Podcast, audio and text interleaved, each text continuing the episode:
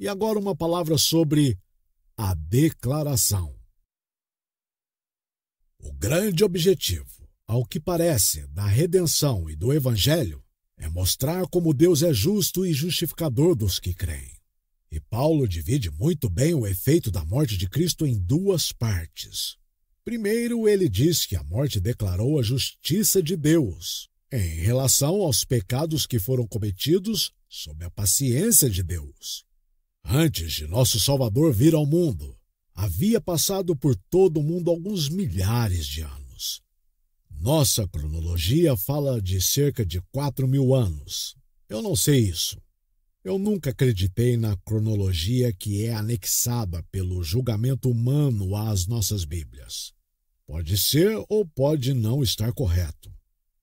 No entanto, ele pode ser de quatro mil anos. Durante esse tempo, um grande número de pecadores viveu e um grande número de pecadores foram salvos.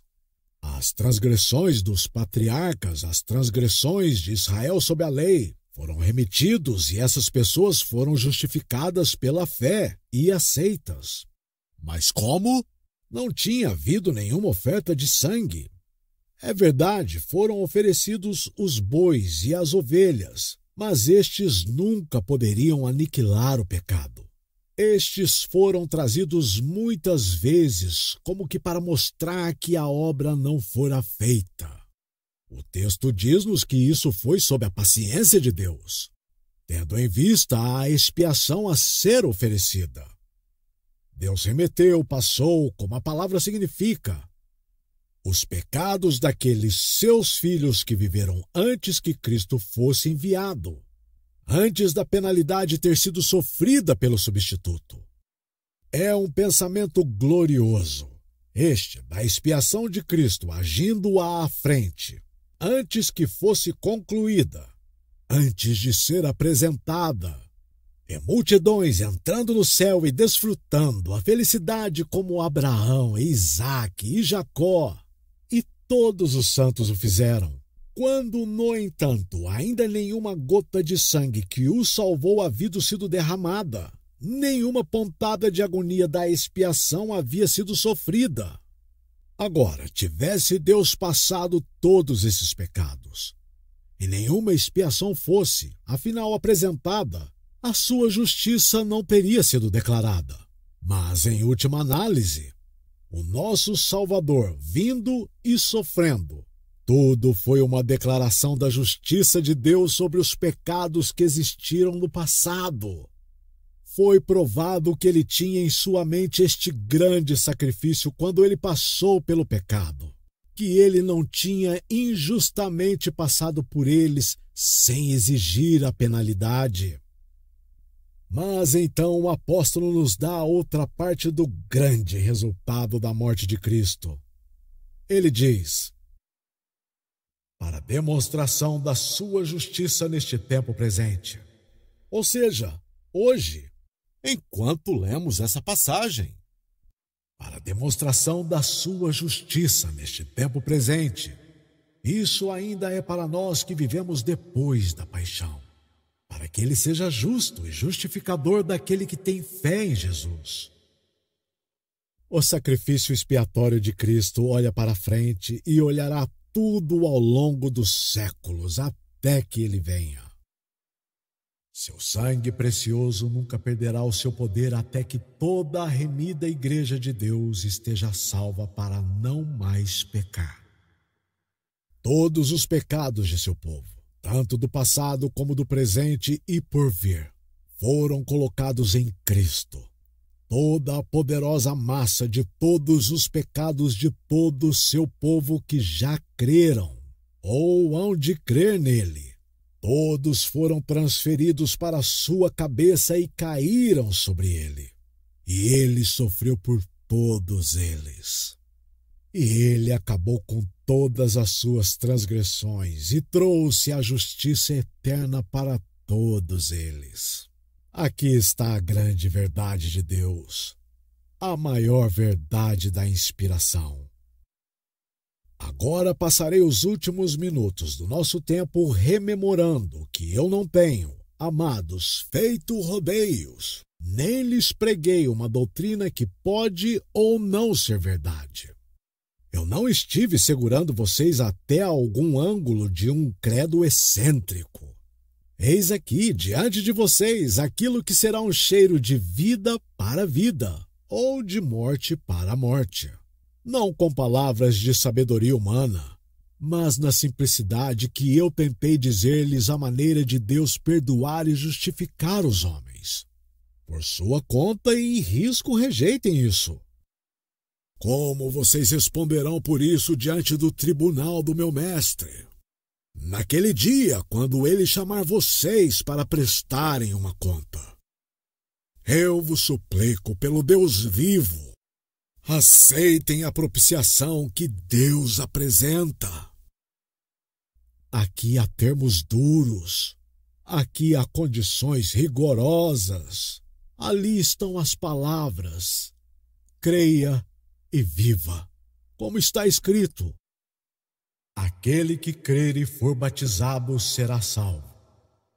Aquele que não crê será condenado. Eu disse-lhes o que é crer nisto. É um ato sincero de confiança de que o Deus encarnado sofreu em seu lugar. Se vocês acreditam nele ou confiam nele, esta é a prova indiscutível de que ele era um substituto para vocês. Que o fardo de sua culpa se foi, que a pedra que estava à porta é removida e vocês estão salvos. Não vão, peço-vos, à procura de outra justiça toda a justiça que você precisa. Cristo apresenta-lhe livremente.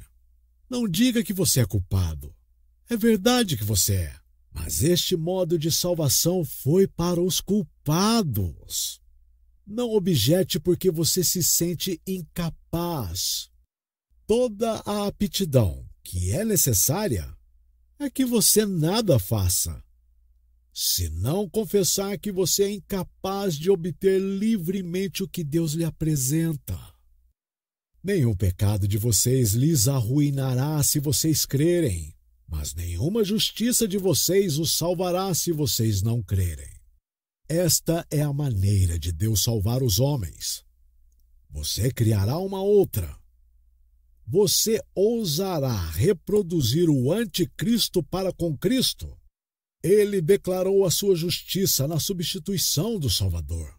Você não consegue ver esta justiça, ou vendo-a, você não vai admirá-la. Você não se apegará ao plano que se manifesta nela. Aceite isso, pecador. Isto é tudo que o coração e a voz de um irmão pode dizer. Aceite-o. Oh, se você soubesse a alegria que lhe traria, você aceitaria isso agora. Presto meu testemunho pessoal. Sobrecarregado com o pecado, completamente perdido, tanto quanto você. Eu ouvi esta notícia alegre, ouvi a mensagem que dizia: Olhai para mim e sereis salvos, vós, todos os termos da terra porque eu sou Deus e não há outro. Isaías 45, verso 22. Eu olhei, eu era tão incapaz quanto você, tão indigno quanto você. Mas no momento em que meus olhos avistaram o grande fiador no chão do Getsemane, sangrando por mim, e na cruz, morrendo por mim, eu vi que se Deus tivesse castigado a ele por mim, ele poderia ser justo e ainda assim nunca me punir. Não. Se Cristo foi punido em meu lugar, me punir depois que Cristo havia morrido por mim seria injustiça completa. E hoje eu me escondo debaixo, nas asas de Jesus, o grande fiador e meu único abrigo na tempestade rocha eterna, vendida por mim, permita-me refugiar em ti. Em seu lado transpassado, minha alma encontra um abrigo da explosão da ira divina. Está em paz agora. Esta é a alegria agora.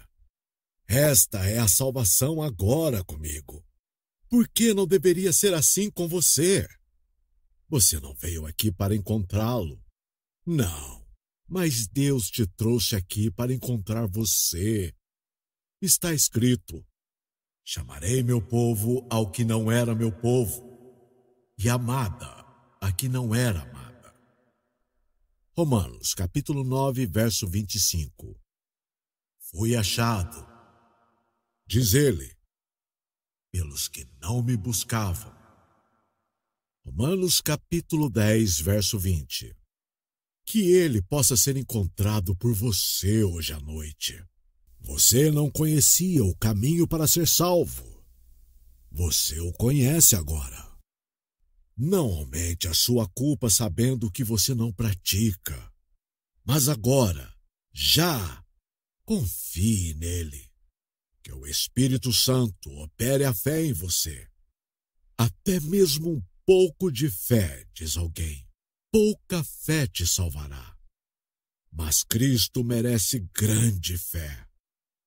Oh, ele é um verdadeiro Cristo, ele não pode mentir. Você não pode depender dele. Você não vê senão a orla de suas vestes. É um fio desfiado que sai.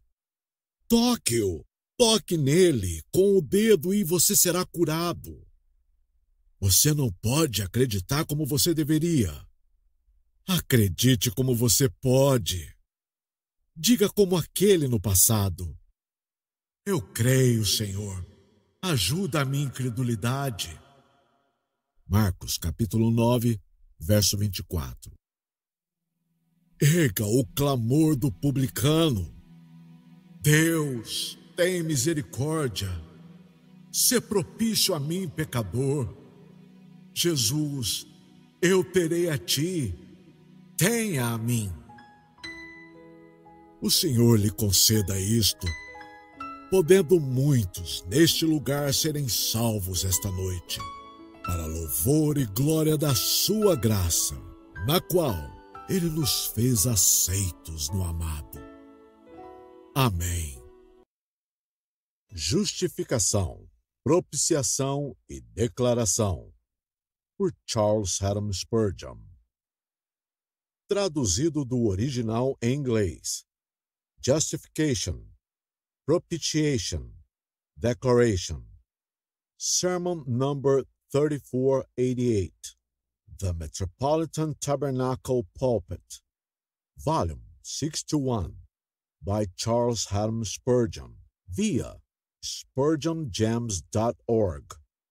Adaptado a partir de The Charles Haddam Spurgeon Collection, version 1.0 Age Software.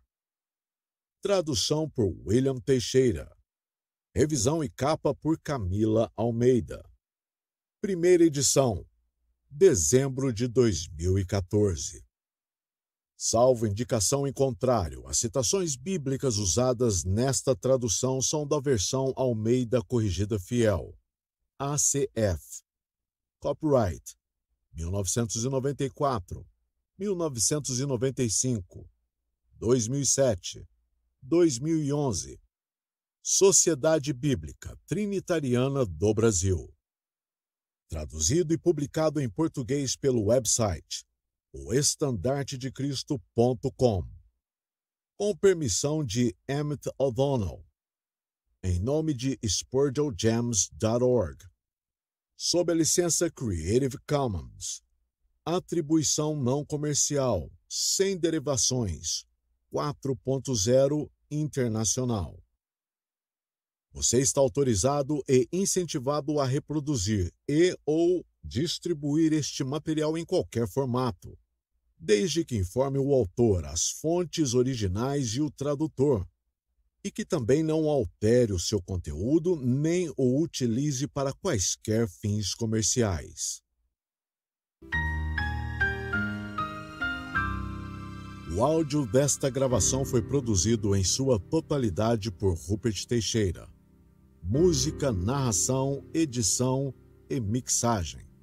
Publicado em abril de 2016 no website audível.com.